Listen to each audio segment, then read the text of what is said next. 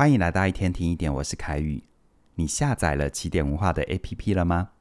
从现在开始哦，你要收听我们的日更内容或者是线上课程，你都可以使用我们的专属 APP。你只要在 App Store 或者是 Google Play 里面搜寻起点文化，就可以找到我们的 APP。启是启动的启哦，欢迎你现在就去下载。你觉得心理学科不科学呢？前一段时间呢，我在网络上看到一个网友的留言，引起了我的注意。他的留言是这样哦：你们心理学啊，一点都不科学，甚至于可以说是伪科学。这不是我个人的偏见，我是有证据的。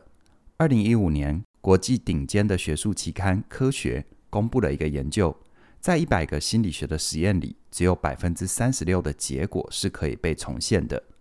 也就是有超过六成的心理学研究的结论是不靠谱的，其中还有不少是教科书、科普书上都会出现的经典实验。我身为一个心理工作者，我看完这段留言很有感触，所以决定用这一集的内容来跟你分享我对这个议题的看法。这位网友所引用的资料是正确的，的确，目前的学界发现很多心理学实验的结果没有办法被重复。但这也恰好证明了心理学是一门扎扎实实的科学。为什么这样讲呢？要回答这个问题，我们要先弄清楚什么是科学，科学跟非科学还有伪科学的差别到底在哪里？这是一个很大的问题。我今天只跟你分享两个要点。科学的第一个特征就是可证伪性，或者是被称为可否证性。在进一步解释什么是可证伪性之前，我想先跟你介绍一下这个理论的提出者卡尔波普，他被认为是二十世纪最伟大的哲学家之一，跟心理学有很深的渊源。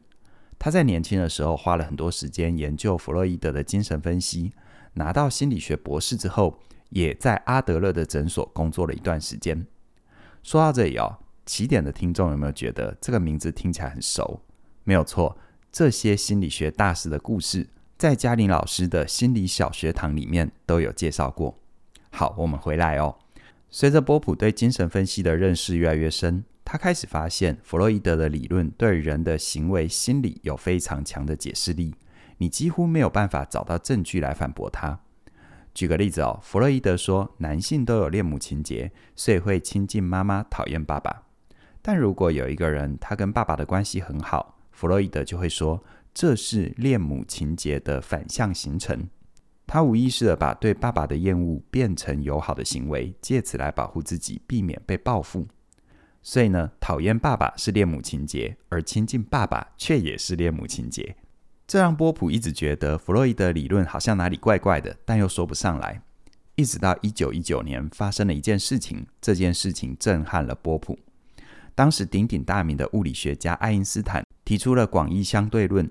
根据这个理论，爱因斯坦预言光经过太阳旁边的时候会转弯，并且跟其他人说：“你们只要在日全食的时候去观察太阳旁边的星星，如果没有出现我说的现象，那就证明我的理论是错的；但如果观察的结果符合我的理论，那也不代表我是对的，只能说我的理论目前还没有错。”波普发现，同样自称是科学理论。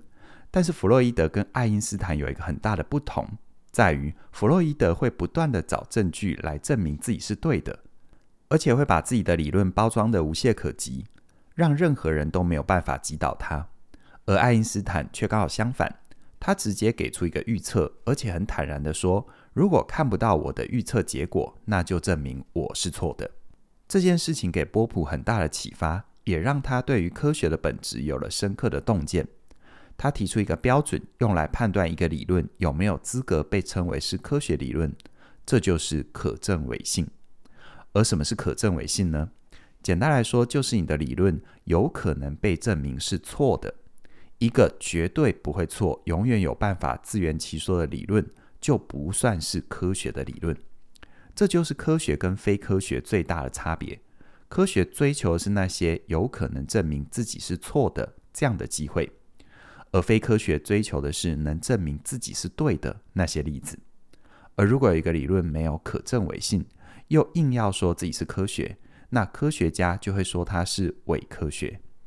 举个例子，如果一个算命老师跟你说，根据他的理论，他预测你今年会有血光之灾，你觉得这个预测有办法被证明是错的吗？如果被车撞、被人打、切菜切到手、痘痘挤破，都算血光之灾吗？那这个预测又有多大的参考价值呢？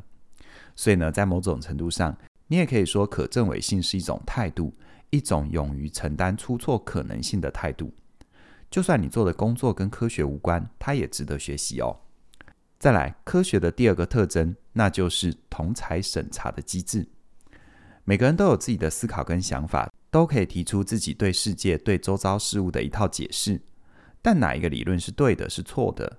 有没有价值？谁说了算？谁负责把关审查呢？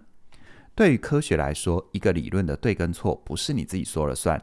也不是由你的支持者跟粉丝说了算，而是由科学共同体来决定的。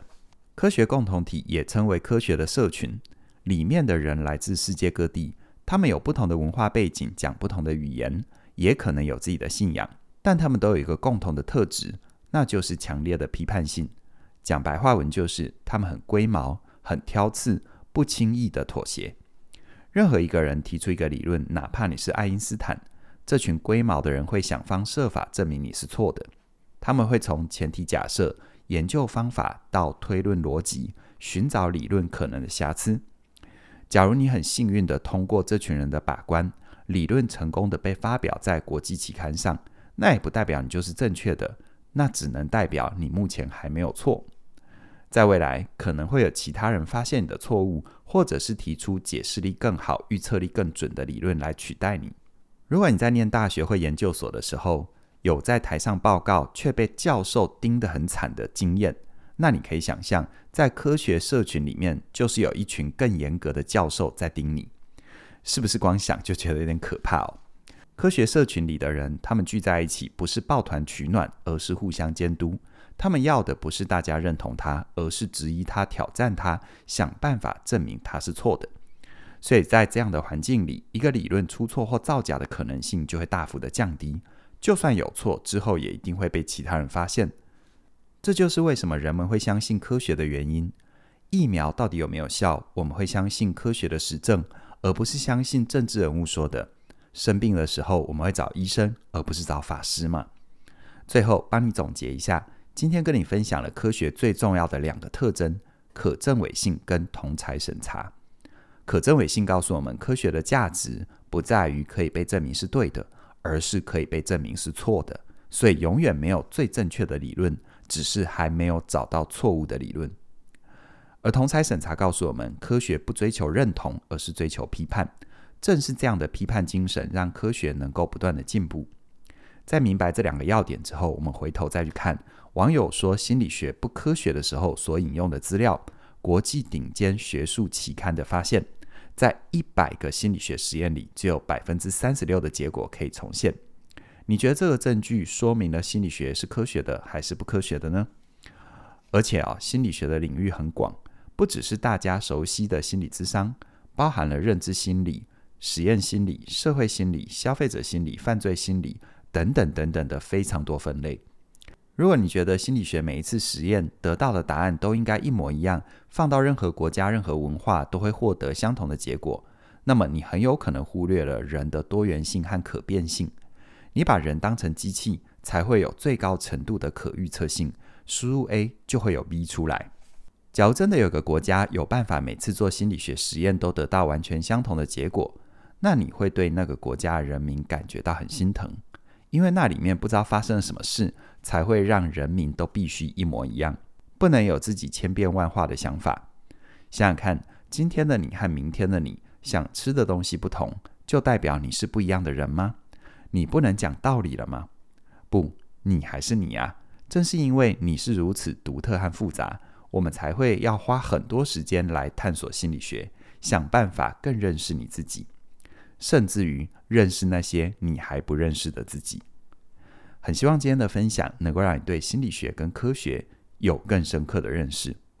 当然，最后还是要强调，我们今天的重点虽然在谈什么是科学，但这不代表不科学就是不好、没有价值的。像是文学、艺术、宗教都不是科学，但他们一样可以给人带来启发跟力量。这些都是科学无法取代的。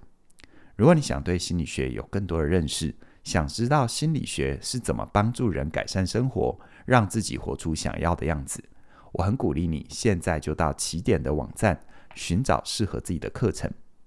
详细的课程资讯在我们的影片说明里都有连结，期待你的加入。那么今天就跟你聊这边了，谢谢你的收听，我们再会。